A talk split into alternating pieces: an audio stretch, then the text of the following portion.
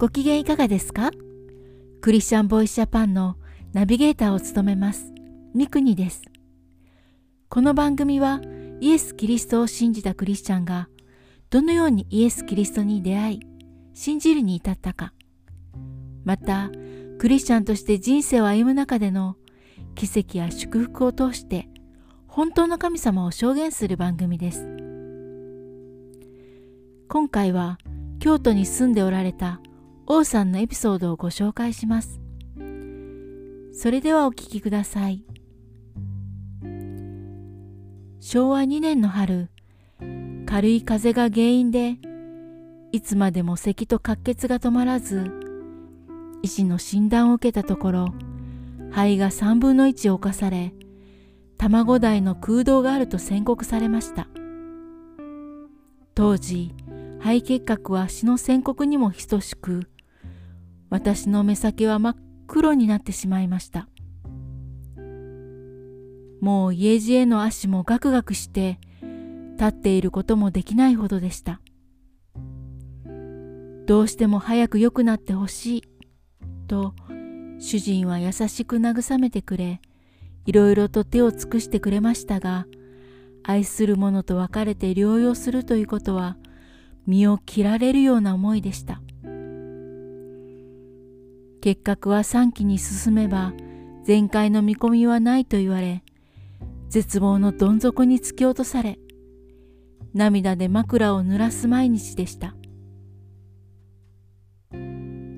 ある日主人の店の関係のご夫婦がお見舞いに来てくださり聖書を残していってくださいました。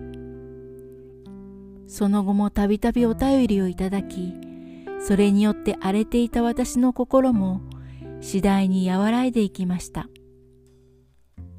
春も去り燃えるような新緑に息苦しさを感じる頃再び滑血が始まり鼻から喉からと一週間も続きこれで私も死ぬのだと思うと恐ろしくてたまらず不幸な身と死の恐怖に日ごと夜ごと泣き悲しむばかりでした。我が子を残して死ねない。どうしても生きたい。しかしこの嘆きも儚く死の岩礁に打ち当たって砕け渦巻きも泡立ちおどろの響きに虚しく消される日々でした。しかしその涙もやがて彼の一種の諦めの気持ちが起こってきました。私はもう死ぬのだ。覚悟をしなければ。と死に直面した心にごまかしの存在する余地はない。弱くても醜くてもそれなりに直視させられました。自分の今日までの歩みを振り返り誠の姿を知ったのはこの時でした。これまで自分は何一つ悪いことをしていないと思っていたのに胸の底に潜んでいる。汚い思い。自分も人も傷つけてきた自我心。妬み。次々と醜い姿が見え。もしこのまま死んだら一体どうなるのか。と思うと不安で眠られぬ日々が続き。ただでさえ衰弱した肉体を弱めるばかりでした。こんな惨めな死に方は耐えられない。せめて汚れから身軽になって死にたい。と思い罪が許されることを切に願いました。聖書心温まるクリスチャン夫妻信仰。私も救われるかもしれない。早く教会の先生を呼んで。矢も盾もたまらず母をせき立てました。その咎が許されその罪が覆い消されるものは幸いである。信仰による祈りは病んでいる人を救いそして主はその人を立ち上がらせてくださる。かつてその人が罪を犯していたならそれも許される。静かに牧師の口から流れる祈りの言葉は、次第に私の心を潤し、聖書の言葉は私の心を捉えたのです。私の罪が許される。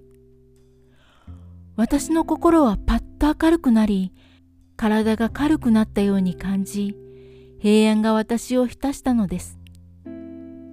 罪はもう許された。やがて鋭い感動が湧き上がってきました。そして心地よい眠りに落ちていきました。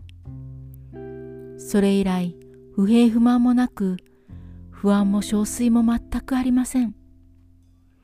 奇跡というか、全く生まれ変わってしまったのです。